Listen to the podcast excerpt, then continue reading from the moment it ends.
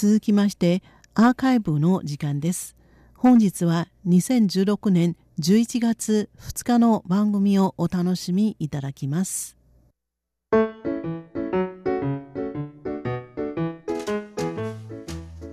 リスナーの皆様ようこそティールームへの時間です。この時間では台湾の今に関するさまざまな話題を取り上げてご紹介してまいります。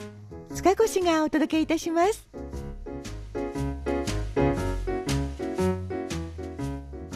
台湾ではよく台湾ジーワンという言葉を使います。漢字4文字で台湾芥川龍之介のの光と書きます。日本語ではさしずめ台湾の誇りといった風になるでしょうか。台湾は面積から言ったら日本の九州ほどしかありませんし人口も日本の5分の1くらいしかないですがそれでもこれまでにたくさんの台湾の光を輩出していきました。映画監督アンリー監督もその中の一人です。アンリー監督といえばアカデミー監督賞やゴールデングローブ監督賞など国際的な賞をとてもたくさん受賞した巨匠として今では世界的に名前を知られていますよね。日本でも作品が多く公開されましたのでリスナーの皆様もご覧になった方少なくないと思います。先日10月28日にはアメリカ・ロサンゼルスでブリタニアアワード2016の授賞式が行われアンリー監督が監督賞を受賞しました。ブリタニアアワードは英国映画テレビ芸術アカデミーロサンゼルス支部が設立した映画賞です。英国映画テレビ芸術アカデミーというのはアメリカアカデミー賞の前哨戦と呼ばれている英国アカデミー賞を主催しているイギリスの団体です。ブリタニアアワードはここのロサンゼルス支部が英国アカデミー賞に先立ってまずアメリカで映画業界で活躍する個人を対象にして贈る栄誉賞です。アンリー監督が受賞した監督賞というのは技術面、芸術面において革新的な試みをし、映画界に貢献した監督に贈られるものです。ブリタニアアワードは30年近い歴史があるそうで、これまでに監督賞を受賞した監督は1999年のアメリカ映画でアカデミー作品賞を受賞したアメリカンビューティーのサム・メンデス監督。2008年のイギリス映画で英国アカデミー賞作品賞など多くの賞に輝いたスラムドッグ・ミリオネリアのダニー・ボイル監督。2008年のアメリカ映画でハートロッカーのキャスリン・ビグロー監督などがいます。映画にお詳しい方はご存知かもしれないんですがこれまで受賞した監督はすべて欧米の監督だけでアジア人の監督はいませんでした。つまりアンリー監督はアジア人としては初の受賞者ということになります。これはもちろんおめでたいことでしてさらに意義深いことでもあります。どういうことかと申しますとアンリー監督はこれまでアジア人として初めてアカデミー賞に輝きさらに同賞を2度も受賞するという快挙を成し遂げていますのでアジア人初という記録がこれでまた一つ増えたことになるんです。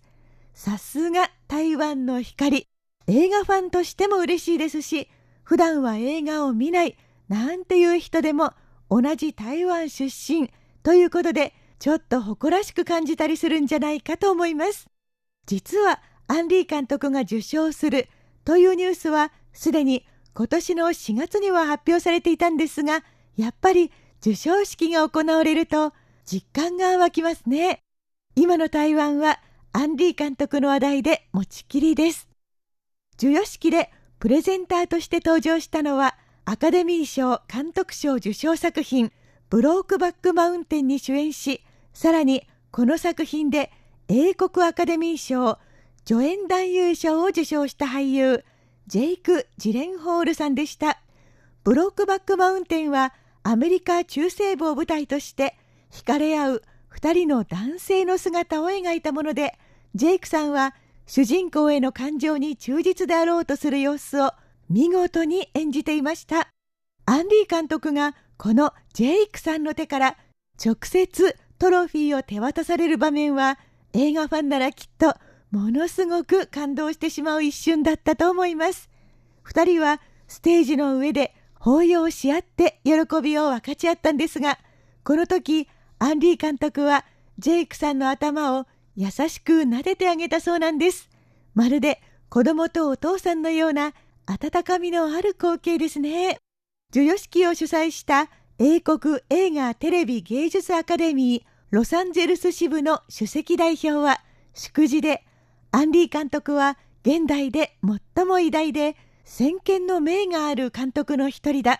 常に大胆で革新的な角度でもって映画を作ってきたことが今の国際的な地位をもたらした。と話したそうです。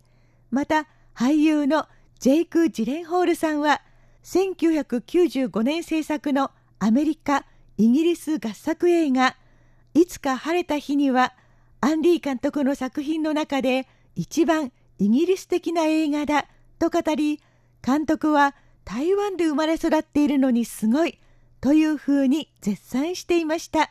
そうですよね。監督は若い頃からアメリカ留学はしていますがそれまではずっとアジアの一隅台湾で暮らしてきました。その監督が欧米主流の映画業界の中で認められるようになったのは欧米の人たちの心を捉えたからに他なりません。監督には人の心をつかむポイントのようなものが見えていてそれが世界の人に受け入れられた結果なんでしょうね。監督の助手がマスコミに伝えたところによりますと式典では監督の作品の名場面の数々が上映され全員が立ち上がって会場は拍手で包まれました。みんなの敬意が強く伝わってきて監督もとても嬉しそうにしていたそうです。アンディ監督もう受賞には慣れっこになっているのかもしれませんがやはり言わせてください。おめでとうございます。さて今アンディ監督絡みで話題になっているのはこればかりではありません。映画ファン待望の最新監督作品ビリー・リンの永遠の一日。台湾では11月11日から公開されることが決まっています。そうなんです。もうすぐなんですね。この作品はイラク戦争に参戦して英雄扱いされるようになった19歳の青年ビリー・リンが主人公。彼の戦争体験と心の葛藤を通じて戦争とは何かという問いかけを社会に投げかけるという内容だそうです。映画では 3D、4K などの技術が駆使され、さらに 120fps、つまり1秒間に120フレームという世界初の技術が使われることも話題になっています。この辺は実際に見てみないとその凄さは分かりづらそうですね。とは言っても台湾ではこのような映像を放映できる映画館なんとたったの1軒しかないんだそうです。ですから一般的な映画館では 3D バージョンでの上映になります。それでも82件の映画館すべてで 3D バージョンが上映されるそうで、このこと自体台湾では新記録なんだそうです。今から上映が楽しみです。今日2日の夕方にはプレミアショーが台湾の在来線台湾鉄道の台北駅で開催されました。駅でのプレミアショーハリウッド映画としては初めてだそうです。アンディ監督、初めて続きですね。この作品、日本での公開は2017年2月11日になるそうです。リスナーの皆様、まだちょっと時間がありますけれども、ぜひ楽しみにしていてくださいね。